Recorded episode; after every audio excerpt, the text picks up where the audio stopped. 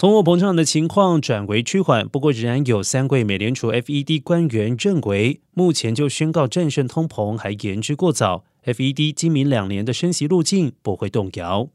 鸽派的明尼亚波利斯联准银行总裁卡斯哈里希望年底利率能够达到百分之三点九，而芝加哥联准银行总裁伊凡斯则是认为通膨仍然高到令人无法接受。而旧金山联准银行总裁戴利基本预期九月升息两码，但无法排除升三码。